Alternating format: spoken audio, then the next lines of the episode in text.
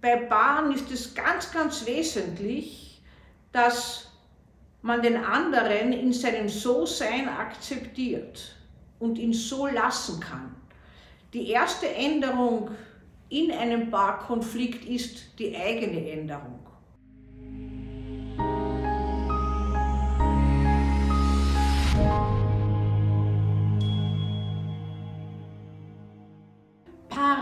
Paarkollisionen. Ich bin immer wieder erstaunt, wie viele Menschen zu mir kommen, klagen, wie sehr sie ihren Partner lieben und ihn ändern wollen. Ich bin so lange erstaunt, bis ich selbst innehalte und mich frage, wie oft ich das selbst schon gewollt habe. Es ist nämlich in uns allen drinnen, dass wir zunächst den anderen ändern wollen, damit wir ihn uns ähnlich machen.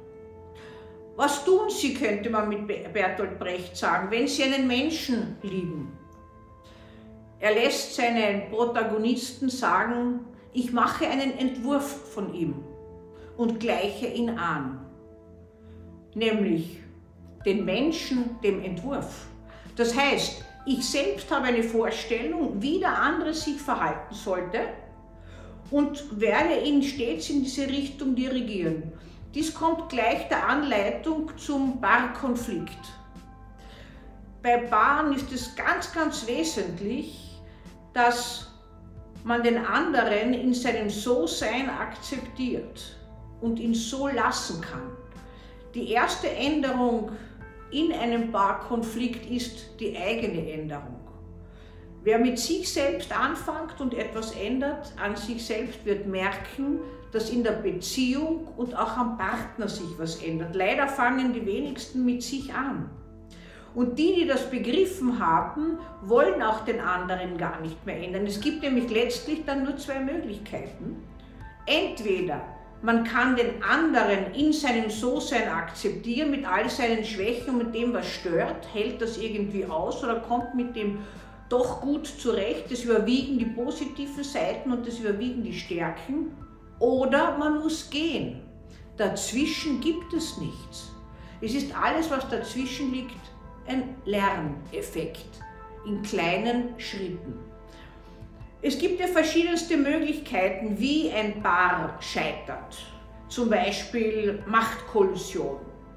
Jeder will das Sagen haben, einer will besser wie der andere sein, besonders gefährdet gemeinsame Projekte, gemeinsame Firmen äh, oder wenn irgendwer prestigeträchtig in der Öffentlichkeit präsent ist und der andere möchte das auch oder ist es auch, wer ist besser da gibt es gewissermaßen ständige Vergleiche und das ist schon einmal ein Holzweg. Weil wer ständig Vergleiche sucht, der findet sich selbst gar nicht und hat sich ja noch gar nicht, weil er muss sich immer vergleichen. Oder es gibt die Fantasie des einander ganz Gehörens. Es darf niemand dazu, außer die Symbiose zu zweit. Das kann den anderen auch ersticken. Es gibt natürlich auch das Gegenteil und da gibt es immer wieder Sprüche, die Liebe ist ein Kind der Freiheit und wer den anderen besonders liebt, der freut sich, wenn er zum Beispiel eine Außenbeziehung hat, dass es ihm jetzt so gut geht. Wenn das auch in östlichen Ländern gewissermaßen manche Tradition gehabt hat, äh, da muss ich sagen, es ist bei uns hier eine unerfüllbare Aufgabe und man könnte sich fragen, ob das wirklich das Wesen der Liebe ist. Aber das würde etwas zu weit führen. Tatsache ist, dass man gewissermaßen mit dem anderen auch eine konstruktive Vereinbarung finden muss einen Freiraum geben muss in jedem Fall. Und wenn dann zwei zusammenkommen, wo einer mehr hängt am anderen und der andere in Gedanken und in Gefühlen zwar sich bindet, aber gerne auch allein ist, dann ist das besonders schwierig. Es gibt natürlich Paare, die sind von der ersten bis zur letzten Minute Tag und Nacht zusammen. Die brauchen einander, so wie sie das, die Luft zum Atmen brauchen. Und es gibt Paare, die sind nicht zusammen und fühlen sich doch seelisch ganz fest aneinander gebunden. Das kommt auf die Ausgangspersönlichkeit drauf an. Aber es kann natürlich auch sein, dass man ständig eine Streitkultur aufbaut, um äh, etwas gewissermaßen ins Leben zu setzen, was den anderen stört, was dem anderen äh, nicht einverständlich ist und was er auch gar nicht haben will. Und man selbst versucht es einfach durchzubringen, weil man wird ihn schon noch überzeugen, dass das auch gut für ihn ist. Und hier fängt dann diese ganze Sache der Umerziehung schon an. Barkollusionen hat der Bartherapeut, inzwischen verstorben, schon Willi genannt, der äh, daraus gemeint hat, dass ein Paar an gewissen Punkten äh, kollidiert und dass das die Schwierigkeit des einen wie der Schlüssel ins Schloss des anderen passt. Man sieht das manchmal zum Beispiel bei Paaren, wo einer sehr ängstlich ist.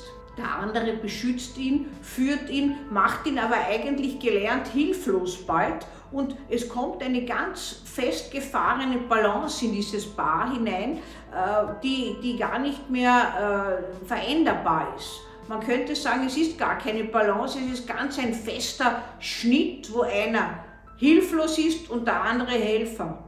Und wenn sich das einzementiert, dann ist das wahnsinnig schwierig zu ändern. Weil stellen Sie sich vor, dieser Angstpartner wird plötzlich angstfreier. Dann verliert der andere die Rolle, müsste sich richten danach und was Neues finden. Also das ist irrsinnig schwierig. Wenn Paare in Behandlung kommen, will immer einer, die, die, dass, äh, dass die Beziehung noch gerettet wird und der andere hat schon Trennungsgedanken oft.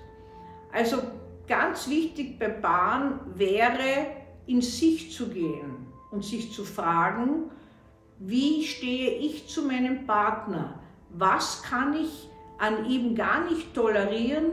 Ist das etwas für mich, was ich trotzdem aushalte? Ist der, mir, ist der Mensch mir so wichtig, dass ich diese Schwächen auch tolerieren kann, weil ja auch ich welche habe?